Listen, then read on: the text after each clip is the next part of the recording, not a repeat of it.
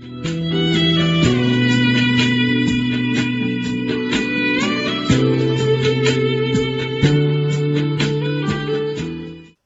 友们，大家好，听段子学书法，现在开讲。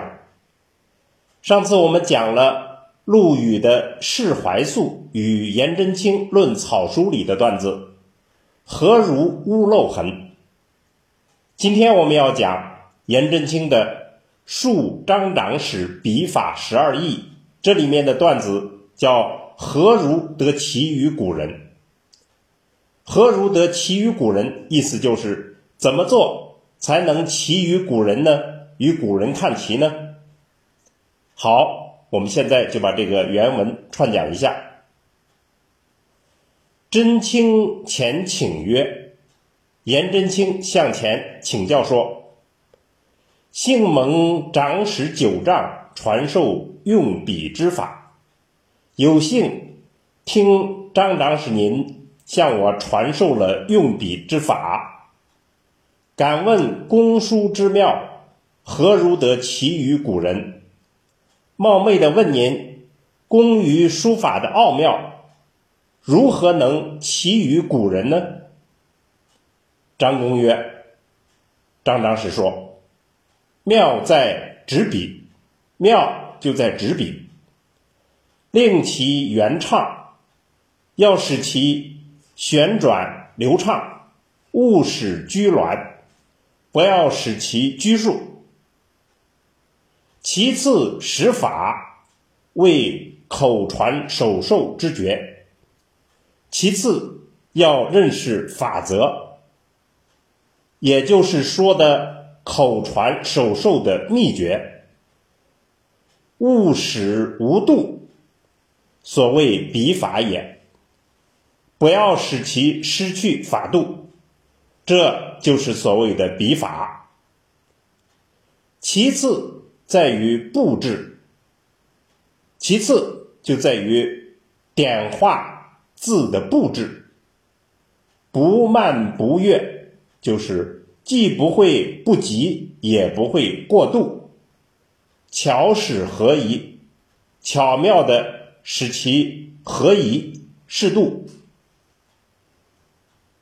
其次，纸笔精佳；再其次，就是纸和笔都非常精良；其次，变化释怀；再其次，就是手的变化适合于心怀，也意思就是说心手相应，心手一致。纵舍撤夺，鲜有规矩，意思就是放纵或者控制。都很能守住规矩，五者备矣，然后能其于古人。五者都具备了，然后就可以其于古人，和古人看齐。好，我们现在把原文诵读一遍。真卿前请曰：“幸蒙长史九丈传授用笔之法。”敢问公书之妙，何如得其于古人？张公曰：妙在执笔，令其原畅，勿使拘挛。其次使法，为口传手授之诀，勿使无度，所谓笔法也。其次在于布置。不慢不越，巧使合宜。其次，执笔精佳；其次，变化释怀。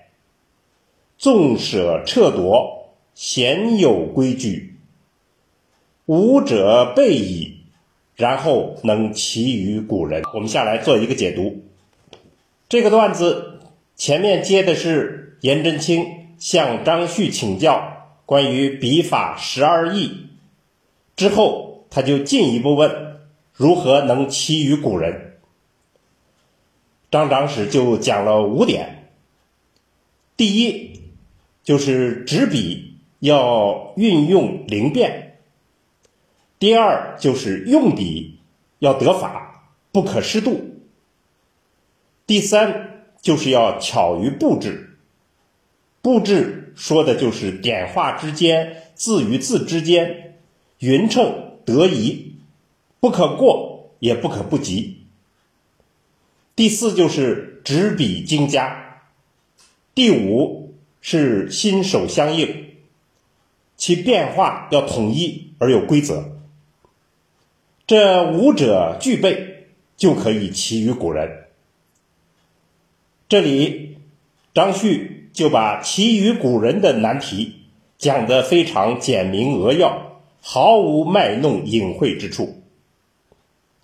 我们倒是要顺便解释一下，为什么学书法总是要奇于古人？这是很多初学者经常反问的事情。其实了解书法史就会发现，不光是唐人想要奇于古人，元代的赵孟頫更是发动了所谓的复古风潮。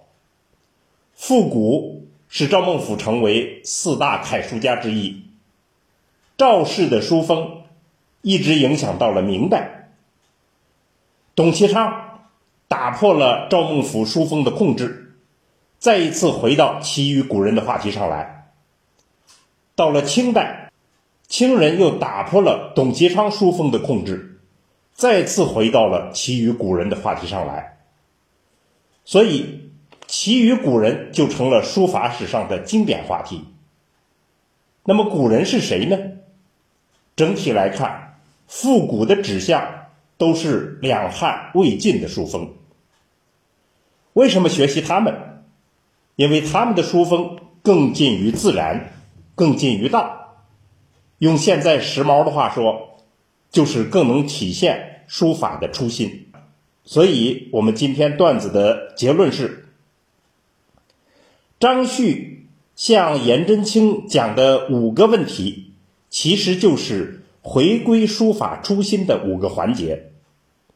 进一步，我们还可以说，经典的大师书论都在做类似的努力。明白这一点，很多神秘奥妙的话题就简单明了了。好，关于这个话题，我们就讲到这儿。